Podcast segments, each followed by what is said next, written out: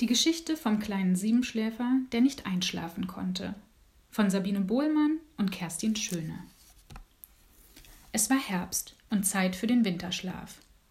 Ich soll sieben Monate schlafen? Sieben Monate? fragte der kleine Siebenschläfer. Aber ja, mein Kleiner, sagte die Siebenschläfermutter. Wir Siebenschläfer brauchen viel Schlaf, und wir sind die einzigen Tiere auf der Welt, die so lange schlafen können. Darauf sind wir sehr stolz.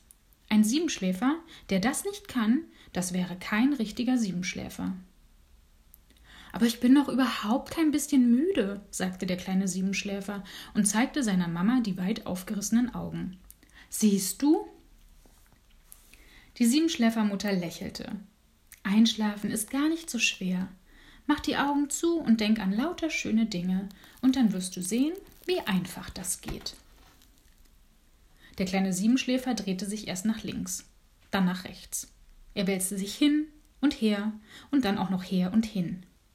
Er riss sein Mäulchen weit auf, um zu gähnen. Aber es klappte nicht. Er konnte und konnte nicht einschlafen. Ein Siebenschläfer, der nicht schlafen kann, ist kein richtiger Siebenschläfer, hörte er die Stimme seiner Mutter in seinem Kopf. Er seufzte. Was ist denn hier los? fragte der Fuchs. Ich kann nicht schlafen, klagte der Kleine. Aber bist du nicht ein Siebenschläfer? Das Siebenschläferkind nickte. Aber ich bin überhaupt kein bisschen müde. Dann zähl doch Schäfchen, schlug der Fuchs vor. Wenn ich Schäfchen zähle, werde ich erst sehr hungrig und dann sehr müde. Ich zeige es dir. Und dann zählten sie zusammen. Ein Schäfchen hüpft über den Zaun, zwei Schäfchen hüpfen über den Zaun. Gemeinsam kamen sie bis zum 22. Schäfchen, das über den Zaun sprang. Der Fuchs wurde dabei müder und immer müder und schlief schließlich ein. Aber der kleine Siebenschläfer war immer noch wach. Was machst du denn da? fragte die Nachtigall. Ich zähle Schäfchen, damit ich einschlafen kann. Denn ein Siebenschläfer, der nicht schlafen kann, ist kein richtiger Siebenschläfer. Ohne ein gute Nachtlied kann man ja auch nicht einschlafen, sagte die Nachtigall. Ich werde dir mein Schönstes vorsingen. Der kleine Siebenschläfer lauschte ihrer wunderschönen Stimme. Beim fünften Lied, das sehr langsam war und sehr einschläfernd, fielen der Nachtigall die Augen zu, und sie schlief ein aber der kleine Siebenschläfer war immer noch wach. Wer hat denn da gerade so schön gesungen? fragte die Schnecke, die sich leise herangeschleimt hatte. Die Nachtigall hat mir etwas vorgesungen, weil ich nicht einschlafen kann. Und ein Siebenschläfer, der nicht schlafen kann, ist kein richtiger Siebenschläfer. Du musst mit mir um den Block rennen, damit du müde wirst, sagte die Schnecke langsam. Das mache ich jeden Abend. Also rannten sie gemeinsam um den Block. Als sie wieder in der Siebenschläferhöhle angekommen waren, schlief die Schnecke sofort erschöpft ein. Aber der kleine Siebenschläfer war immer noch wach. So wird das nichts mit dem Einschlafen, sagte die Eule. Komm, ich erzähle dir eine gute Nachtgeschichte. Die Eule war eine sehr gute Geschichtenerzählerin und ihre Geschichten waren so spannend, dass der kleine Siebenschläfer wie gebannt zuhörte. So lange, bis die Eule immer langsamer und langsamer sprach und schließlich einschlief.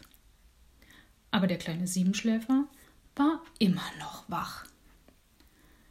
Solltest du nicht Winterschlaf halten? fragte die Fledermaus, die schnurstracks in die Höhle gesegelt war. Ich kann nicht einschlafen, seufzte der kleine Siebenschläfer. Und ein Siebenschläfer, der nicht schlafen kann, der ist kein richtiger Siebenschläfer. Ich bin irgendwie anders, irgendwie verkehrt. Ist nicht jeder irgendwie anders? Und verkehrt gibt's überhaupt nicht. Das Einzige, was ich sehe, ist, dass du verkehrt herum schlafen willst, sagte die Fledermaus.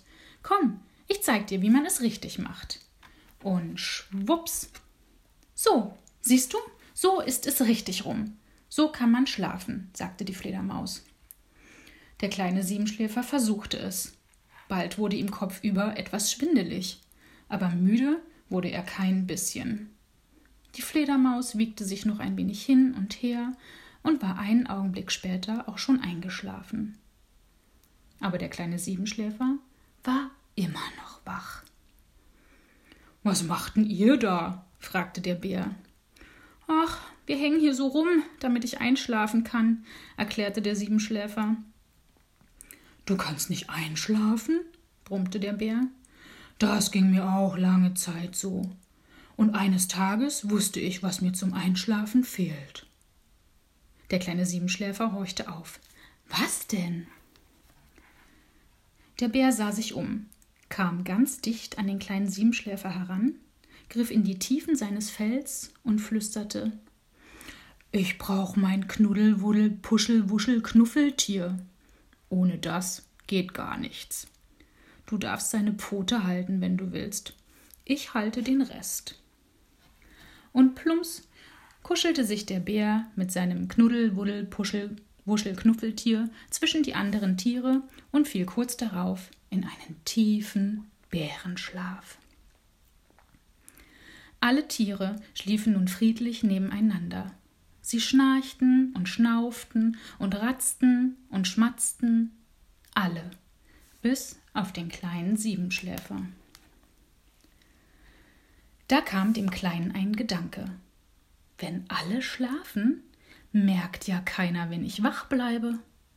Also ist es ja überhaupt nicht schlimm, wenn ich kein richtiger Siebenschläfer bin. Ganz erleichtert kuschelte sich der kleine Siebenschläfer zu den anderen Tieren und begann sich die vielen tollen Dinge auszumalen, die er in den sieben Monaten machen würde. Ich kann so viele Süßigkeiten essen, wie ich will.